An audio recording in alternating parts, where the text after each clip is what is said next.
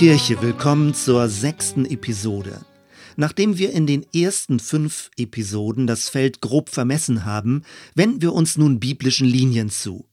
Ich steige gleich direkt mit folgender Behauptung ein. Der christliche Glaube hat eine Weggestalt. Alles Wesentliche geschieht auf dem Weg. Das Ganze ist so offensichtlich, dass man droht, den Wald vor lauter Bäumen nicht zu sehen. Oder schlimmer noch, Ignorieren christliche Kirchen mit Absicht die Weggestalt des Glaubens? Möglicherweise. Genau da jedenfalls werden kritische Rückfragen ansetzen. Skizzieren wir kurz den biblischen Befund. Erstens Abraham. Er ist die zentrale Figur des Glaubens. Paulus nimmt Bezug auf ihn und erläutert an Abraham, was wahrer Glaube ist.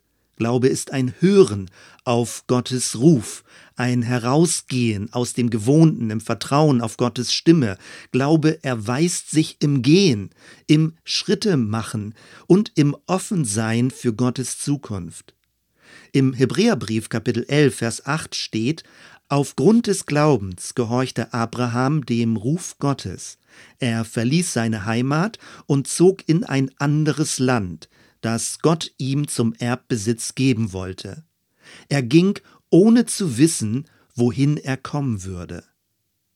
Zweitens Mose. Das Leitbild für den Auszug aus der Sklaverei. Ein ganzes Volk verlässt Ägypten und bekommt durch die zehn Gebote am Berg Sinai eine neue Identität. Immer wieder wird daran erinnert, dass Israel ein Volk des Auszugs ist und Gott der Exodus-Gott ist. In diesem Zusammenhang wird der sogenannte Name Gottes, Ich bin der Ich bin, häufig als ein in sich ruhendes Sein gedeutet. Das ist irreführend. Vielmehr geht es um ein Mitsein und um ein Dabeisein. Man müsste also besser übersetzen, ich bin, der ich bin mit dabei. Die Betonung liegt also weniger auf einem ruhenden Sein, sondern auf einem Unterwegssein mit dem Volk. Drittens Kanaan, das gelobte Land. Das Volk wollte Könige. Gott lässt durch den Propheten Samuel ausrichten, dass er das kritisch sieht. Im Anschluss an König Saul will David für Gott einen Tempel bauen, aber erst sein Sohn Salomo wird das Vorhaben realisieren. Das Volk bekommt ein Zentralheiligtum. Der Tempel zentriert das Volk. Und mit diesem Zentralheiligtum bildet sich immer stärker eine Hierarchie heraus, ein Oben und Unten. Gott ist nicht mehr vorne, sondern oben. Priester vermitteln in der Vertikalen. Religion ist sesshaft geworden. Viertens das Exil. Nun greift Gott ein. Das Volk wird in die Verbannung geführt. Es verliert sein Zentrum. Die fremde Macht desorientiert. Dann treten erneut Propheten auf und erinnern das Volk daran, dass Gott größer ist und sie nicht verlassen hat, größer als jedes Land, größer als jede Nation, größer als jede Stammeszugehörigkeit. Die Synagogenkultur entsteht. Ab jetzt ist Gott überall dort, wo sich mindestens zehn Männer in seinem Namen zum Gebet versammeln. Das Heilige wird dezentralisiert. Fünftens. Dann kommt Jesus. Er unterrichtet seine Schüler im Umhergehen. Man nennt ihn Rabbi, obwohl er nicht wie gewöhnliche Gelehrte in den Synagogen lehrt, und er erwartet von seinen Schülern, dass sie mitgehen, wohin er geht. In Christus bleiben ist nicht ein mystischer Zustand, sondern ein Dranbleiben an Jesus. Es ist der Weg der Nachfolge. Jesus Schüler sind Mitgehende. Sie sind unterwegs und lernen beim Gehen. Viele der berühmten Jesusgeschichten ereignen sich auf dem Weg. Der Zöllner Zachäus, der Jüngling zu Nain, der blinde Bartimäus. Auch das Gleichnis vom barmherzigen Samariter oder die Suche nach dem verlorenen Schaf. Später dann erscheint Jesus den Emmaus-Jüngern und erklärt ihnen auf dem Weg die heiligen Schriften. Sechstens. Pfingsten. Als die Kraft des Heiligen Geistes auf normale Gläubige fällt, verbindet sich das mit einer Sendung in alle Himmelsrichtungen.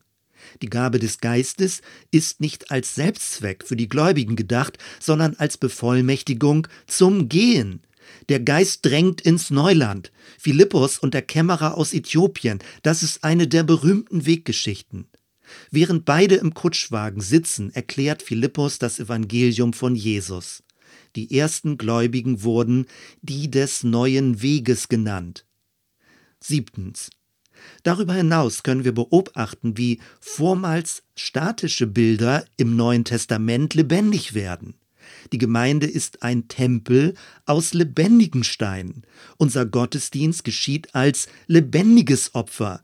Christus ist ein mitwandernder Fels. Paulus spricht vom Wandel im Geist. Ein Lebenswandel ist der Weg, wie ein Leben geführt wird. Im Geist wandeln ist ein spirituelles Gehen in den Wahrheiten Gottes. Achtens. Nehmen wir all diese Beobachtung zusammen und begeben uns wieder zurück zum Anfang. Dann erkennen wir Folgendes. Die ganze Bibel hat eine Weggestalt. Mit der Schöpfungserzählung beginnt Gott eine Geschichte mit seinen Menschen. Schriften aus über 1000 Jahren erzählen diese Geschichte in vielen verschiedenen Varianten. Gedichte, Lieder, Stammbäume, historische Berichte, Zeugenaussagen, Gesetzesschriften und prophetische Aussprüche. Das ist im Unterschied zu anderen religiösen Schriften ja gerade das Großartige an der Bibel, nämlich dass sie Gottes Geschichte mit den Menschen, Gottes Weggeschichte leidenschaftlich dokumentiert, mit allen Abweichungen, Irrwegen, Korrekturen und Neuanfängen. An dieser Stelle stoppe ich. Meine Frage, wenn die Weggestalt des Glaubens so extrem offensichtlich ist, Warum können sich christliche Kirchen so schwer mit dieser Wahrheit anfreunden? Spätestens im vierten Jahrhundert griff die christliche Kirche auf die Bilder des alttestamentlichen Königtums zurück. Kirchengebäude machen aus der Weggestalt einen sesshaften Glauben. Priester verwalteten den rechtgläubigen Weg. Aus der Jesusnachfolge wurde ein kirchliches Bekenntnis. Aus mutigen Aufbrüchen des Glaubens wurde ein gesicherter Binnenraum der Kirche. Aus dem Tun wurde ein Wissen. Zentral im Johannesevangelium sagt Jesus, ich bin der Weg. Gemacht wurde daraus ein Prüfkriterium für Gläubige. Und nicht nur das, aus dem Jesusweg wurde ein Lehrgebäude mit vielen theologischen Landkarten.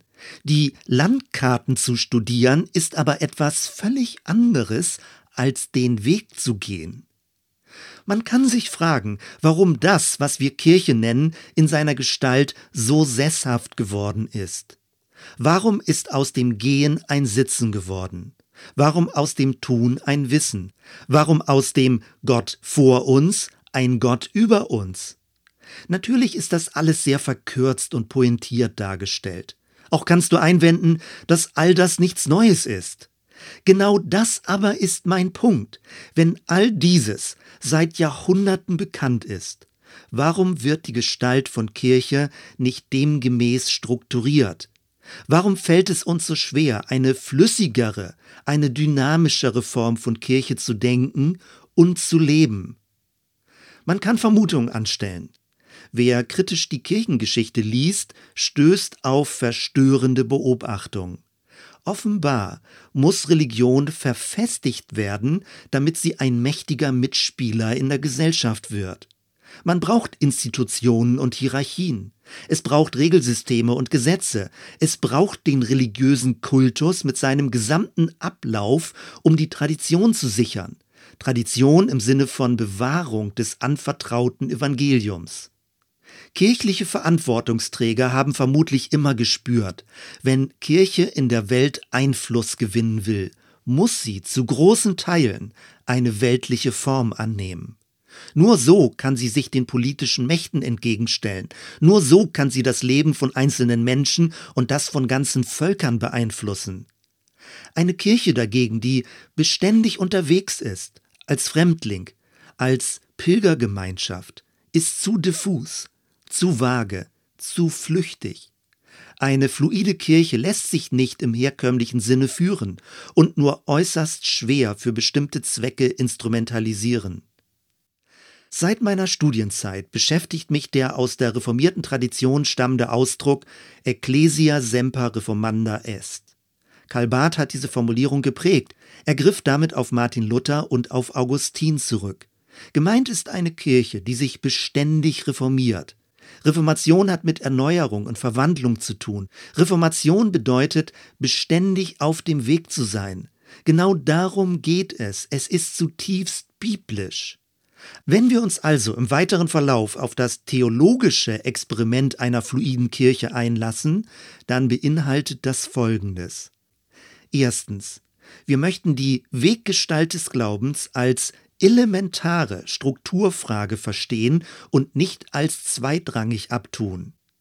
Zweitens, wir wollen die bestehende Gestalt von Kirche nicht wieder besseren Wissens mit pragmatischen Rechtfertigungen legitimieren.